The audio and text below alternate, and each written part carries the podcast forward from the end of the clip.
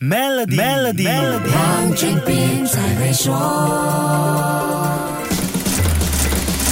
你好，我是黄俊斌。全世界接下来很快又会感受到另外一波厄尔尼诺的严重冲击。这次不是粮食收成受影响，而是水路运输出问题。诶，刚刚不是说过红海危机导致苏伊士运河穿行困难吗？其实另外一条重要水道巴拿马运河也因为干旱而出问题。严重的厄尔尼诺效应导致有史以来最少的降雨量，巴拿马运河管理局不得不减少每日穿行的船只数量。二零二三年十二月份的每日穿行。数量减到了二十二艘，二零二四年一月份减到二十艘，二月份进一步减到十八艘。巴拿马运河在一般情况下每天能够让三十四到三十六艘船只穿行，现在这个数目差不多是少了一半。这条运河占了全球贸易的百分之六，两端是大西洋和太平洋，这成了东亚到美国东岸的最短航线，船只也不需要绕过危险的南美洲最南端。运河限行肯定是影响很大的。那么，为什么降雨量少会影响船只经过运河呢？船只进入巴拿马运河之后后。需要灌水，使船身高过或者低于海平线，慢慢经过它的船闸系统。这非常依赖加通湖和附近的水库。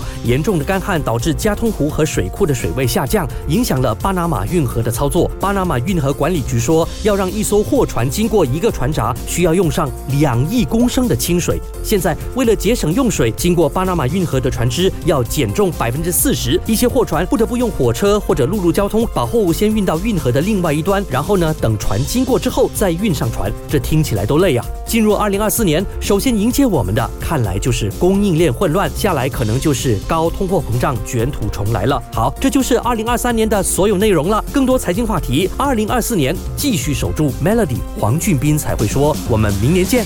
黄俊斌才会说。使用 Maybank 卡消费，以赢取全新 Mercedes-Benz iPhone 15 Pro 等奖品。详情浏览 maybank.my/cards，需符合条规。